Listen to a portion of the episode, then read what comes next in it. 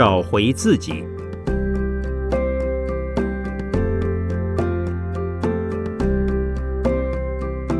圣严法师著。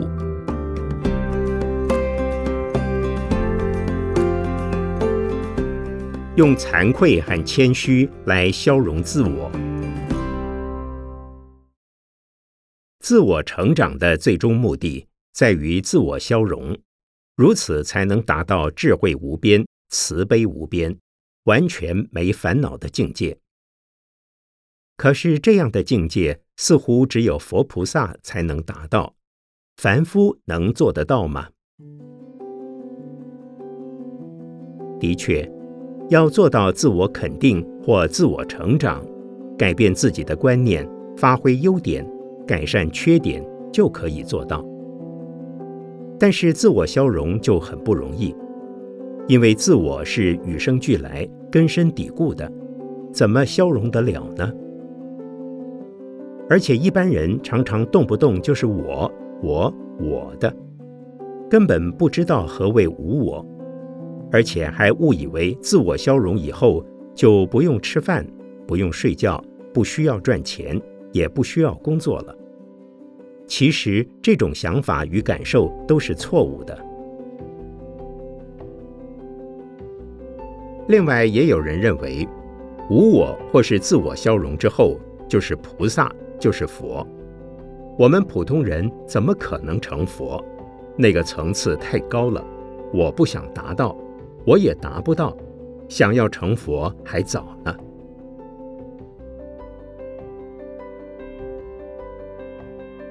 一般人要成佛，当然要花很久的时间。凡夫做初发心菩萨还容易，要做大菩萨就很难了。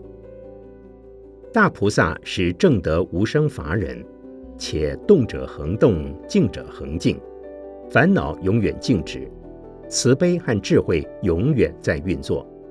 而这样的境界，一般人能做得到吗？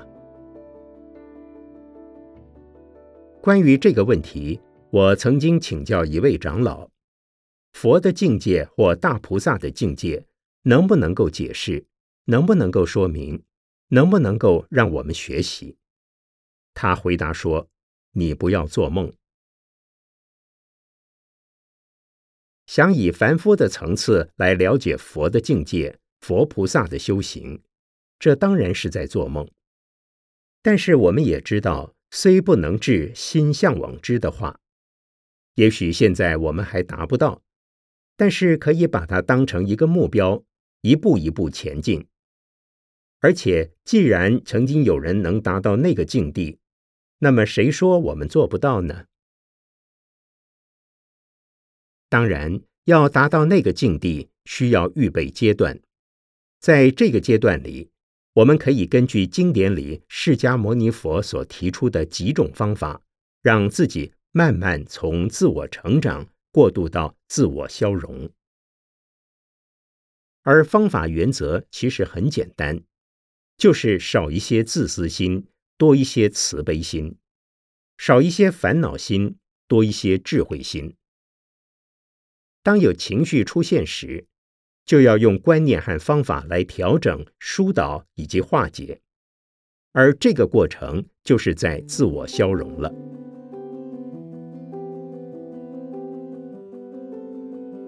自我肯定的同时，一定也要自我消融。有的人常常不经意会表现出骄傲自负的态度，但是听闻佛法以后，懂得观察和反省自己的缺点，就会有惭愧心，也会变得谦虚，而且想到自己些微的成果和贡献是由许多人共同促成的，有时是因为时势造英雄，靠环境造成的。有时是因为有贵人帮忙才完成的，不全然是因为自己的因素。能够这样想，渐渐就会转变自己的观念，而不再老是觉得自己了不起，傲慢的态度和习气，慢慢的就会转变为谦虚和惭愧。如此，自我就能够减少一点，自我也就消融一点了。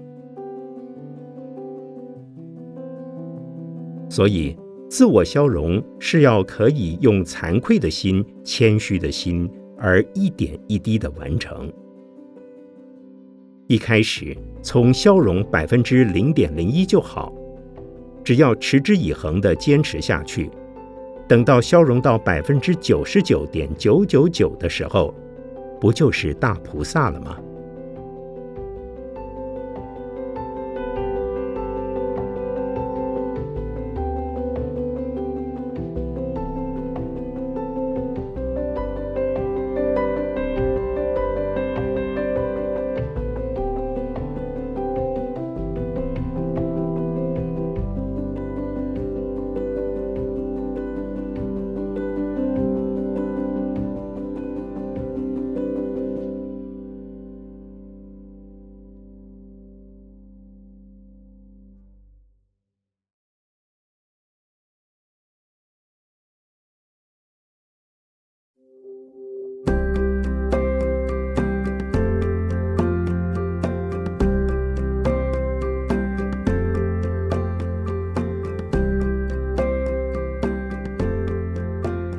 忏悔与负责任。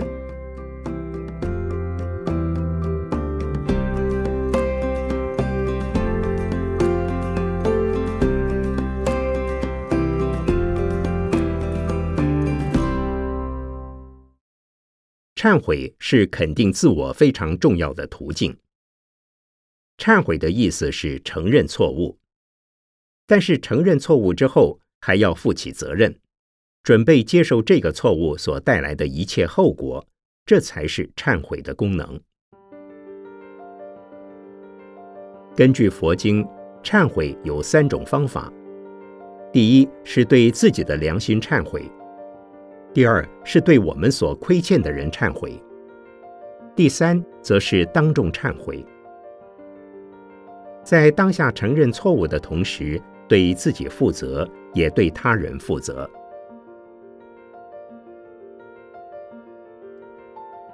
佛教徒通常是在佛前忏悔，因为我们很多时候往往不知道自己做错了事，或是根本不知道错在哪里，所以会在佛前求忏悔，请佛菩萨为我们做证明。佛经指出，凡夫的起心动念，无不是业，无不是罪。因此，无论我们如何客观持平，都不免会犯错。尤其我们的记忆总是很快就把错的、坏的事情忘掉，或是不愿想起，甚至于把错误合理化。但是对自己得意的事、对别人的贡献，却又记得牢牢的，而变得自傲自大，不懂得谦虚心。所以，无论知不知道，有没有发现自己行为上的错误，我们都应该忏悔。其实，在我们一生之中，无意间对不起的人有很多很多。他很可能就是我们的父母、兄弟姐妹等最亲近的亲人。我们伤他们的心，让他们受苦受难，而自己并不知道，甚至有时候让人家受苦受难，心中还在幸灾乐祸，说活该，希望他再更苦一点，这样才能发泄我心中的不满。像这样的心理都应该要忏悔。如果我们平常能够天天忏悔的话，我们的身心行为就会越来越清净。如果做错了事不忏悔会怎么样呢？佛教徒相信罪有罪报，业有业报，果报有好有坏，好的叫做福报，坏的叫做业报。罪报，如果不忏悔，我们受的苦难就会多些；如果忏悔，受的苦难就少些。我们的家庭、事业、学业，甚至于健康，都免不了会产生种种的挫折、磨难。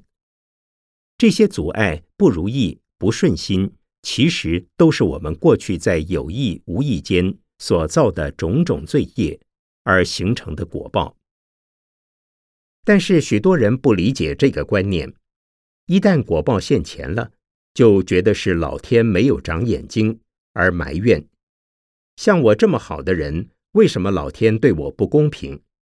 为什么我会遇到这样的事？简直是没有天理公义。甚至进一步会想，天底下根本没有天理良心。既然人家对我这么坏，凭什么我要对人家好？从此自暴自弃，出现报复的心态。这样不仅害他人深陷苦难，也使自己再受一层烦恼所苦。所谓冤冤相报，无有尽期，真是苦上加苦，罪上加罪。如果还不懂得忏悔，想清楚问题的症结，情况便会越来越严重。如果不忏悔，就像欠债不还一样，总有一天债主会逼上门来。尤其到过年的时候，逼得更紧。试想看看，过年过节如果有债主上门逼债，不是很痛苦吗？忏悔以后，无论有形无形，无论债主是不是在我们面前，至少我们良心上的负担已经减轻了。可是忏悔以后，并不等于罪过就此一笔勾销，而是承认错误、愿意承担的意思，是表示欠你的钱我会慢慢的还，等我有钱的时候一定会还，而且会主动还。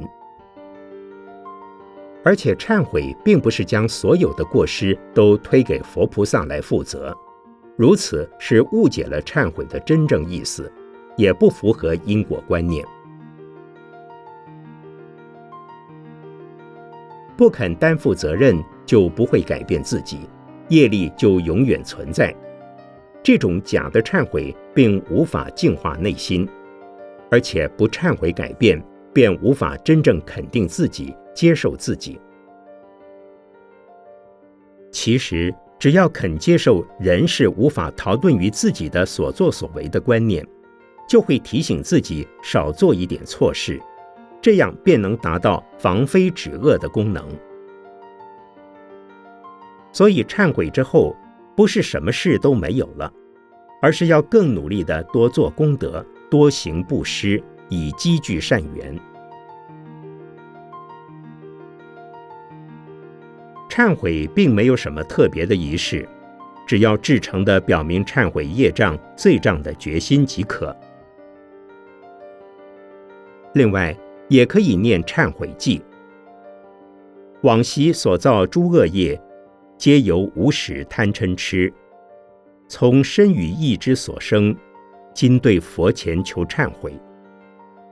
他的意思是，由于我过去贪嗔痴的心理造了种种的业，透过行为、语言和思想表现出来，伤害到人。现在我来到佛前，真心忏悔。愿佛菩萨给我做证明，证明我已经全部忏悔了。忏悔也可以用拜佛的方式，一边拜一边忏悔，一面念一面拜，或者是念完以后再拜。借由无我的礼拜及忏悔记的反思，就能毫无隐瞒地彻底承认错误，并增加担负责任的勇气。达到忏悔的功用。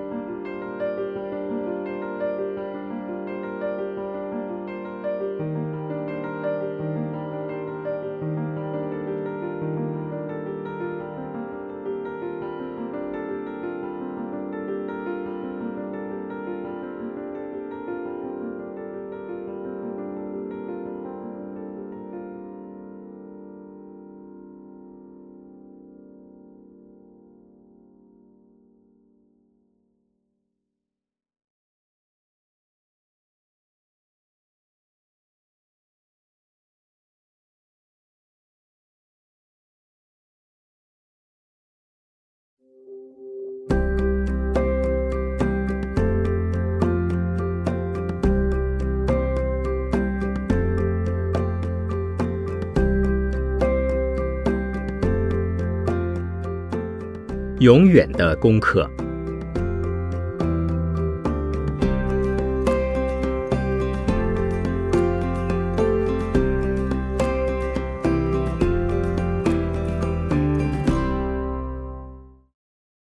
每个人对于自己的优缺点都必须有充分的了解，对自己的优点要谦虚，对自己的缺点则要改进，如此才能提升自己。并迈入自我成长的阶段。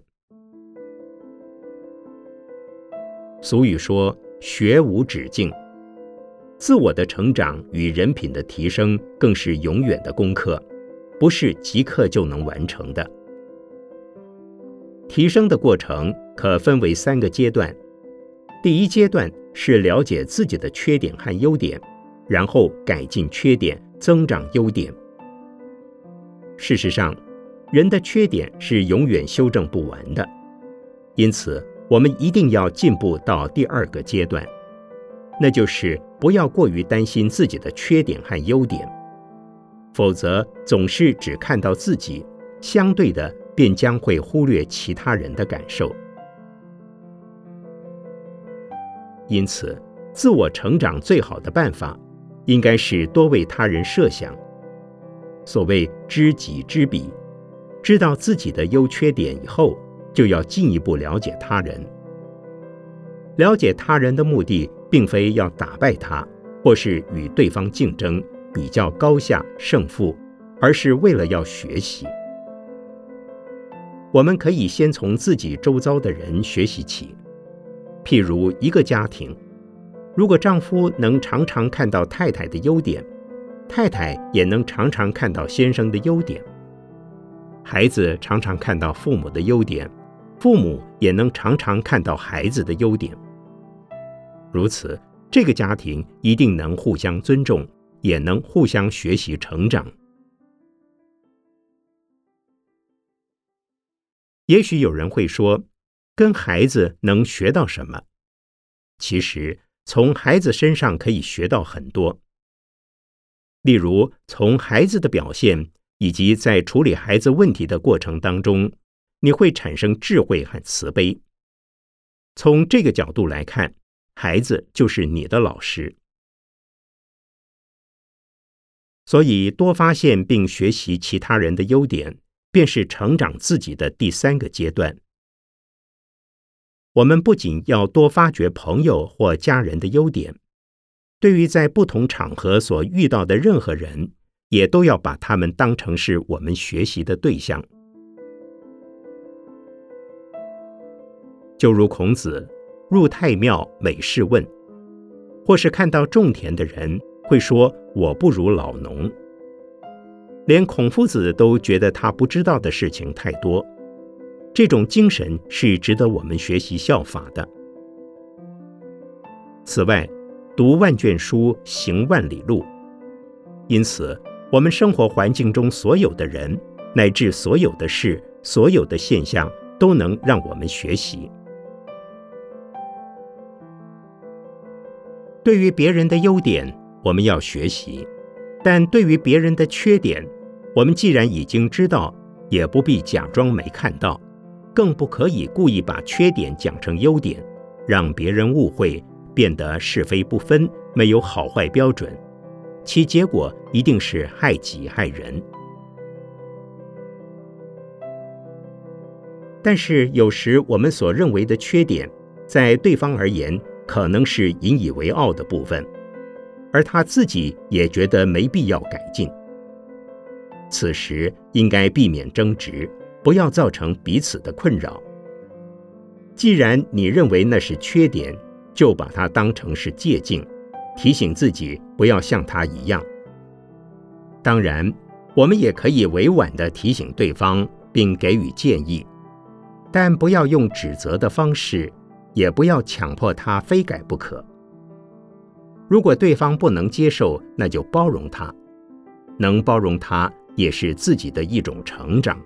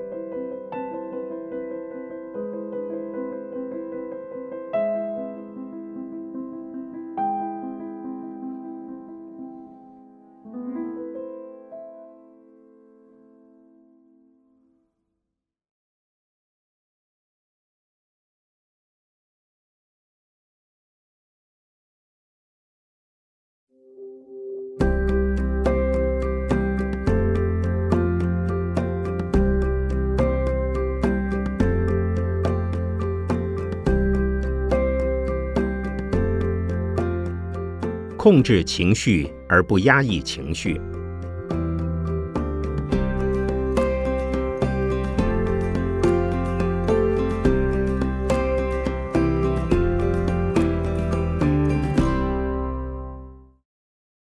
有句话说：“泥人还有个土性”，意思是指连泥塑的娃娃都有自己的脾气，人怎么可能没有呢？所以，人会发脾气、会闹情绪，就被认为是一件理所当然的事了。但是，闹情绪到底好不好呢？其实，情绪升起的时候，不是你有情绪，是情绪有你。不是你控制情绪，而是情绪控制你。一般人之所以会有情绪的反应和起伏，往往是受到外在环境的刺激，有时是气候等自然现象，有时是社会现象，有时则是人与人之间关系的问题。譬如有人怕听见吵杂声，所以当孩子哭闹时。就很容易发脾气或情绪不好，可是自己却不自觉。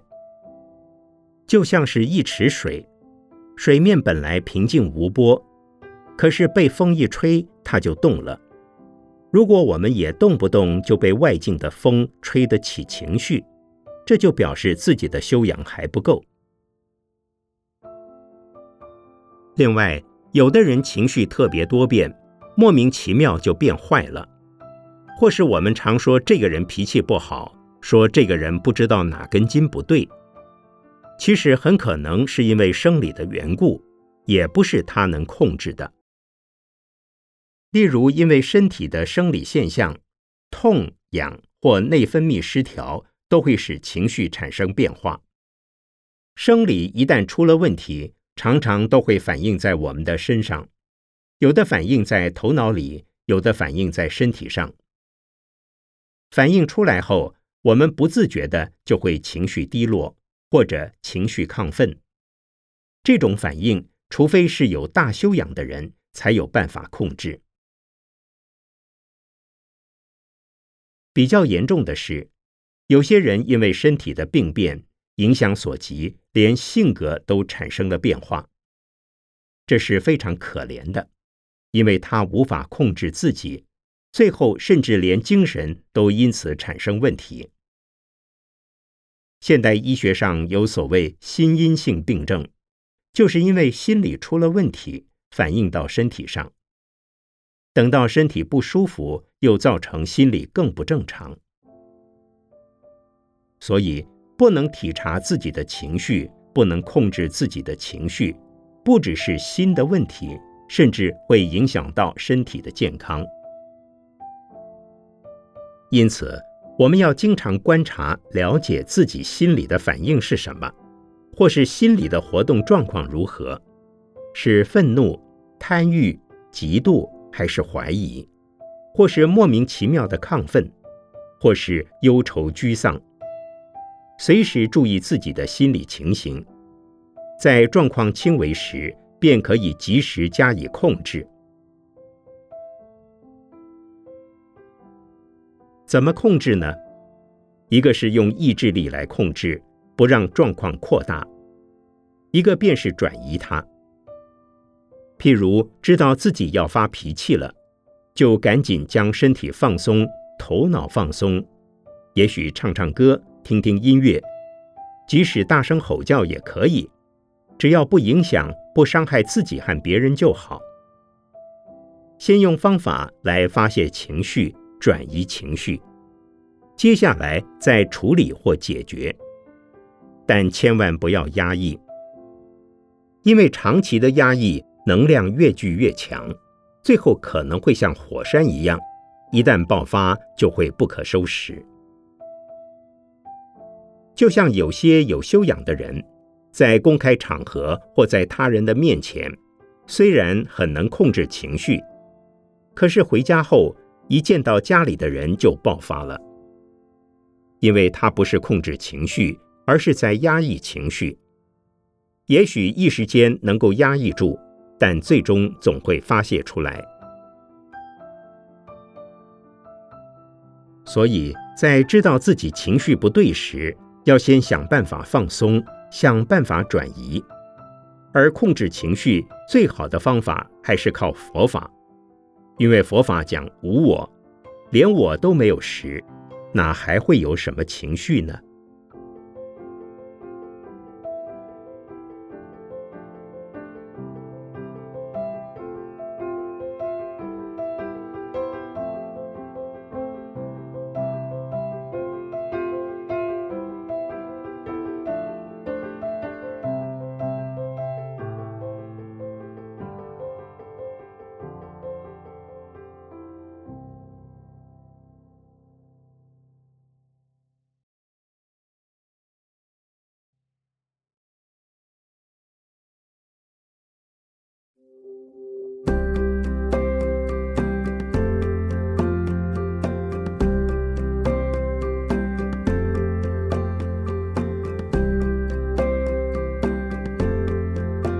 时时怀抱感恩的心。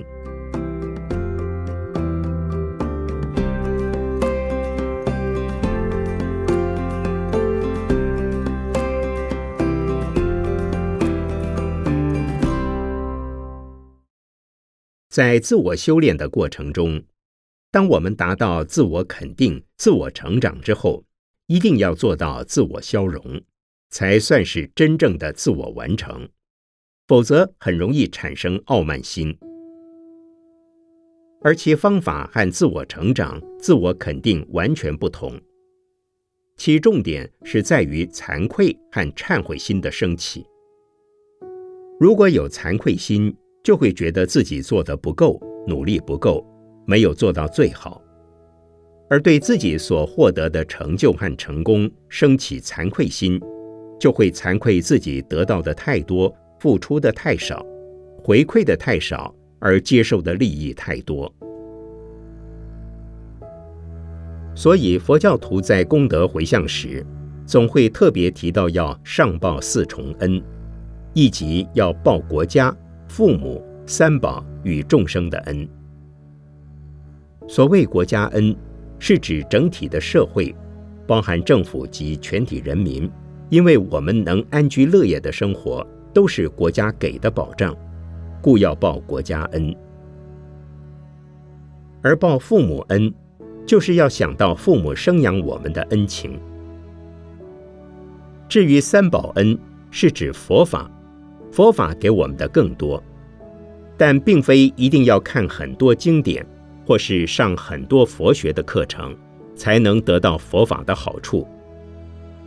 其实，只要听闻一句。甚至数据佛法，就可以转变我们的人生观，一生受用不尽。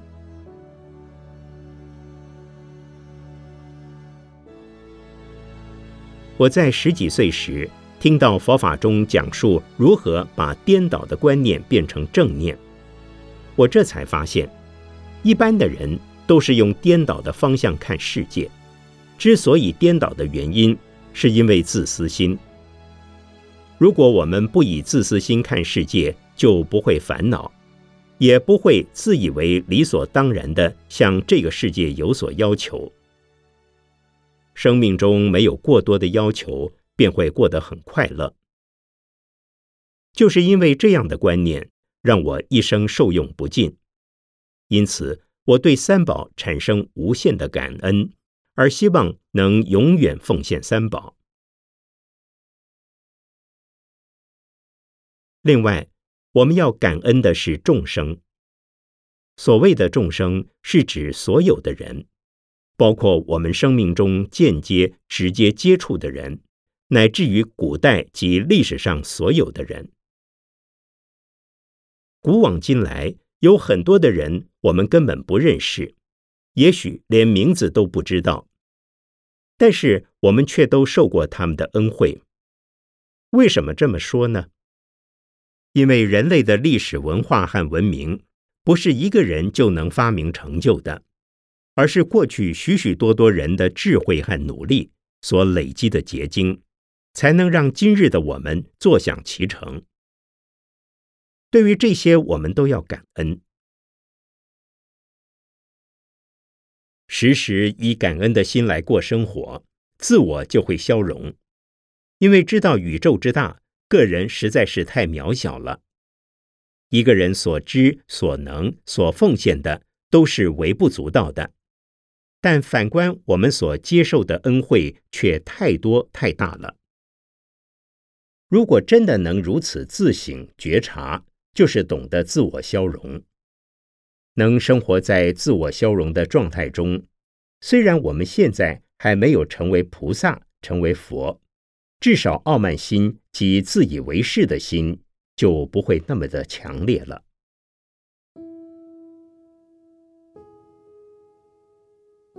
此外，还有一种自我消融的方法，就是忏悔。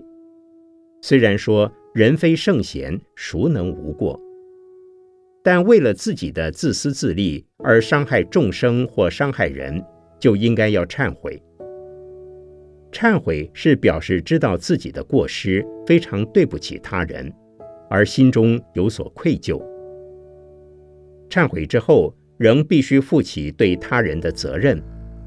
也唯有负起责任，愧疚感才会减轻、减少。其实，愧疚心的减少是为了让自己安心，因为愧疚心就是痛苦的我。只有真正负起责任，痛苦才能减少。所以，是在奉献他人时，才知道并不是为了求回馈。而是为了报答别人，让我们有机会减轻痛苦的恩。奉献他人是为了报恩，忏悔是为了改进自己。如此，我们的自我中心自然而然会越来越少。自我中心越少，智慧就会增长，慈悲心也会越增加，烦恼也就越少，过失也就越少。虽然还没有到达成佛的境界，但是如果能持之以恒，一点一滴的慢慢增加，慢慢提升，当提升到动者恒动、静者恒静的境界自然出现时，便是烦恼永远不动，智慧永远不停，慈悲永远不止了。